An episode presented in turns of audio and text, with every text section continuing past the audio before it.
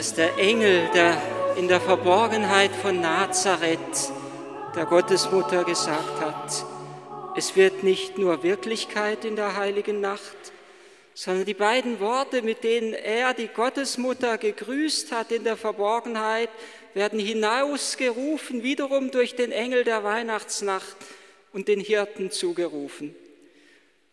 Der Engel hatte zu Maria gesagt, Chaire. Mit diesem Wort hat er sie begrüßt und das heißt, freue dich. Und er hatte zu ihr gesagt, fürchte dich nicht. Und das gleiche kündet wiederum der Engel in der heiligen Nacht. Er sagt, fürchtet euch nicht. Und indem er sagt, ich verkünde euch eine große Freude, lädt er die Hirten in die Freude des Himmels hinein ein. Fürchtet euch nicht und freuet euch. Das sind die beiden großen göttlichen Imperative, die über dieser hochheiligen Nacht stehen. Die Engel waren nicht darauf vorbereitet. Die Engel wurden erfasst von einem himmlischen Licht. Licht des Himmels umstrahlte sie. Und das Licht des Himmels hat eine andere Qualität als unser irdisches Licht.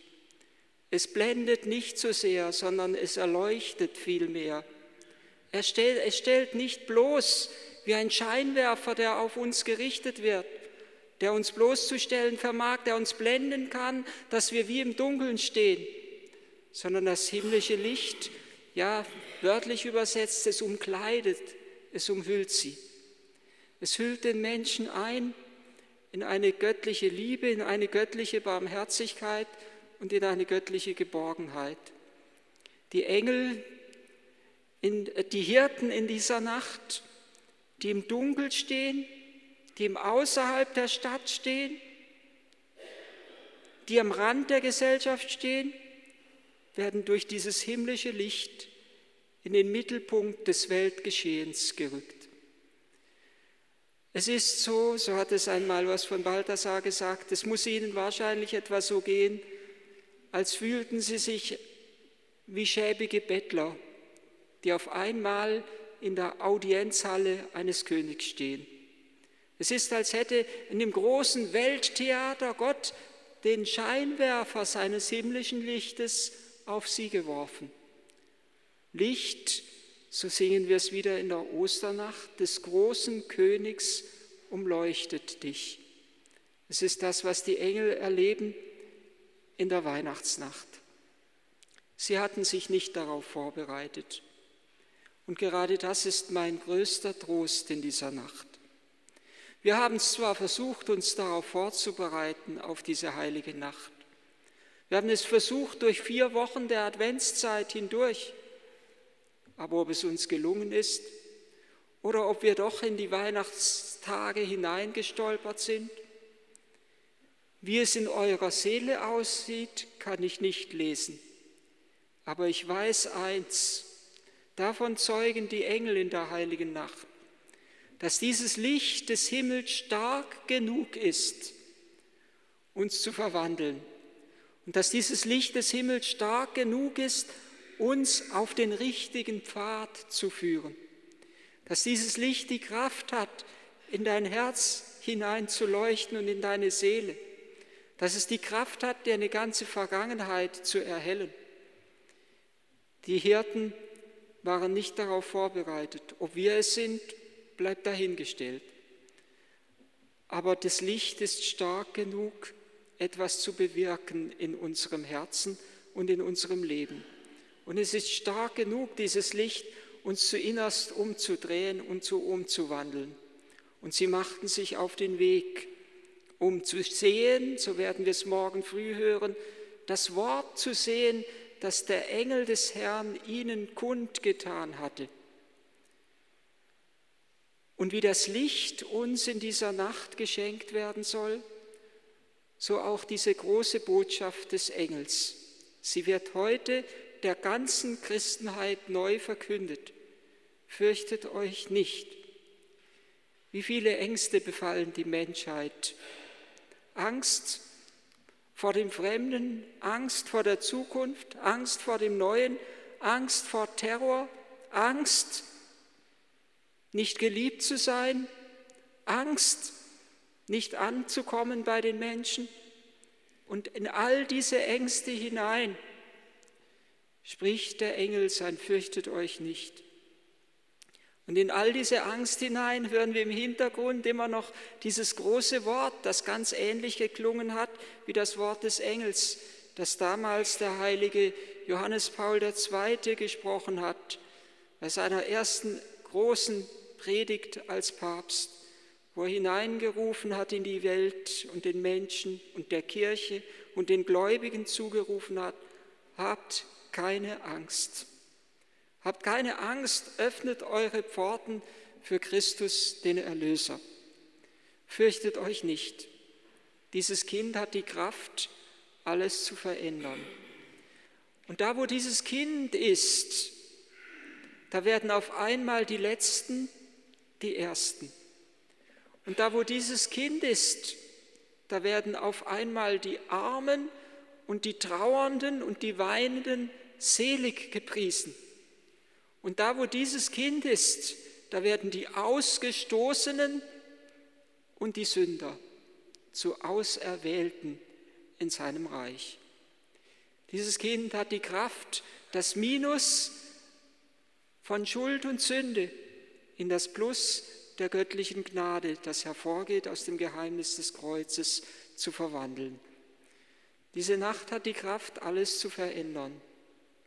Und es ist die entscheidende Frage, ob wir uns dem Geheimnis dieser Nacht öffnen. Es hat die Kraft, diese Nacht hat die Kraft, das Klagegeschrei zu verwandeln in ein Loblied. Einst hatte es Mose gehört, das Wort aus dem brennenden Dornbusch. Ich habe die Klagen meines Volkes gehört und sein Elend habe ich gesehen.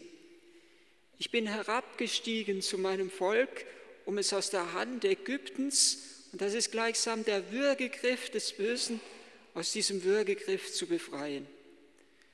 Und da, wo das geschieht, und das geschieht an Weihnachten, wo Gott wirklich herabgestiegen ist, in die Dornen, in das stachelige Stroh, auf dem das Kind gebettet liegt, da, wo er herabgestiegen ist, da wird das, Klage, das Klagegeschrei der Menschheit verwandelt in das Loblied der Engel.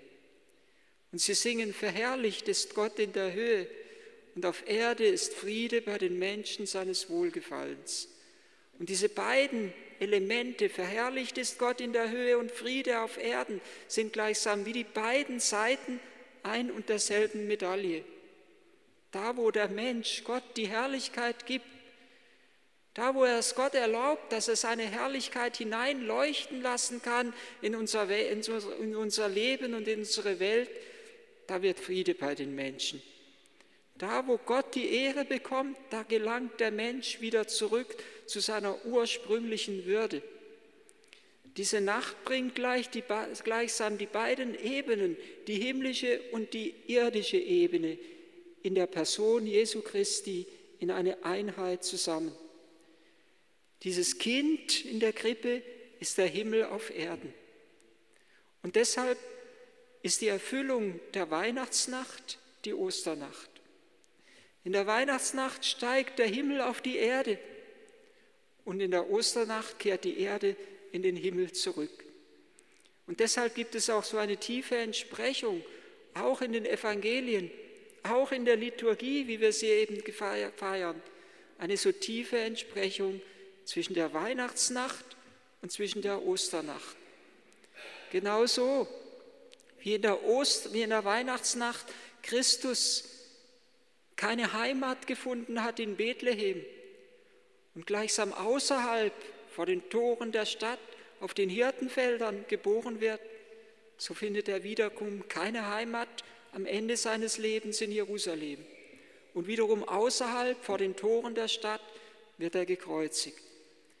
Und so wie die Hirten durch die Engel die Frohbotschaft der Menschwerdung erfahren, so werden wiederum die Frauen die Frohbotschaft der Auferstehung erfahren.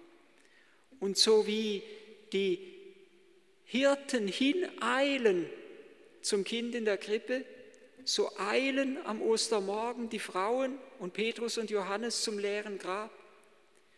Und so wie die Hirten wieder zurückkehren in ihren Alltag und Gott loben und preisen, so kehren die Emmaus-Jünger nach der Begegnung mit dem Auferstandenen wieder zurück nach Jerusalem, um es den anderen Jüngern zu erzählen, was sie erlebt haben. Und aus der Begegnung mit dem Kind geht wie aus der Begegnung mit dem Auferstandenen eine Veränderung hervor in unserem Leben. Es gibt eine schöne Weihnachtserzählung von Emma Elisabeth Frei, von dem kleinen Samuel, der auf einmal nachts erwachte und merkte, dass es in seinem Zimmer ganz hell ist. Und er schaute nach draußen und die Sterne leuchteten so zahlreich und klar und hell, wie er es nie zuvor gesehen hatte. Und das wollte er seiner Mutter erzählen. Aber er merkte, dass die Mutter nicht in ihrem Bett liegt. Beim Vater war er das gewohnt, denn er war Hirte. Aber dass die Mutter weg ist in der Nacht, war ungewohnt. Und so ging er durch das Haus und er merkte, dass die Mutter ihm einen Krug mit Milch und ein Fladenbrot zurechtgestellt hatte. Sie musste ihm wohl etwas hinterlassen haben, bevor sie ging. Und so nahm er die Milch und das Brot, um der Stimme seines Herzens zu folgen, die ihn rief und die ihm zurief, fürchte dich nicht, komm nur. Und er folgte der Stimme und er eilte hinaus in die Nacht und die Stimme gab ihm den Mut, keine Angst zu haben im Dunkel der Nacht. Und in der Eile verschüttete er etwas von der Milch und es kam ein streunender Kater daher und er leckte und labte sich an der Milch und er verlangte nach mehr und der Knabe gab den letzten Tropfen Milch dieser Katze. Und er eilte weiter und er verlor einen Teil seines Fladenbrotes und ein Spatz kam daher gezetert und machte ein fürchterliches Geschrei und stürzte sich auf die Brotkrumen. Und weil der kleine Samuel Mitleid hatte, zerbröselte er den Rest seines Fladenbrotes und der Vogel labte sich daran. Und der kleine Samuel folgte der Stimme und er eilte durch die verschiedenen Hirtenfelder, bis er schließlich zum äußersten Hirtenfeld kam, dort, wo die Sterne noch heller leuchteten als sonst wo.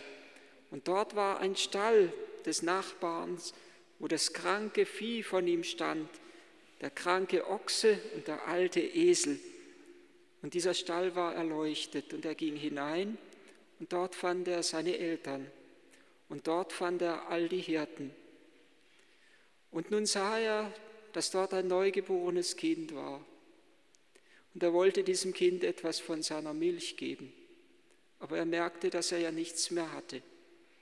Aber in dem Moment kam eine Katze, nicht ein streunender, wilder Kater, struppiges Fell, sondern eine Katze, die ein samtig weiches Fell hatte mit einem seidenen Glanz. Dort, wo dieses Kind ist, wird alles verwandelt. Und wie er erklären wollte und sich entschuldigen wollte, dass er keine Gabe für dieses Kind hatte, da fing ein Vogel an zu singen. Es war der Spatz, der aber singen konnte wie eine Nachtigall. Da, wo dieses Kind ist, wird unser Klagegeschrei verwandelt in Lobgesang. Da, wo dieses Kind ist, da wird alles hässlich verwandelt in göttliche Schönheit. All das, was vom Licht dieses Kindes bestrahlt wird, wird verwandelt und wird sich verändern. Und so hatte der Knabe nichts anderes mehr als sein leerer Krug, den er dort bei diesem Kind ließ. Und er wird bei diesem Kind sein, bis einst einer kommt, der sagen wird, füllt die Krüge mit Wasser. Einer, der die Kraft hat, das Wasser in den Wein zu verwandeln. Und einer, der die Kraft hat, den Wein in sein Blut zu verwandeln. Diese Nacht, in der Gottes Wort Fleisch wurde unter uns, ist der Ursprung jener anderen Nacht, in der Gott sein Fleisch und sein Blut hingibt für uns. Diese Nacht schenkt uns göttliches Leben und mehr und Größeres gibt es nicht.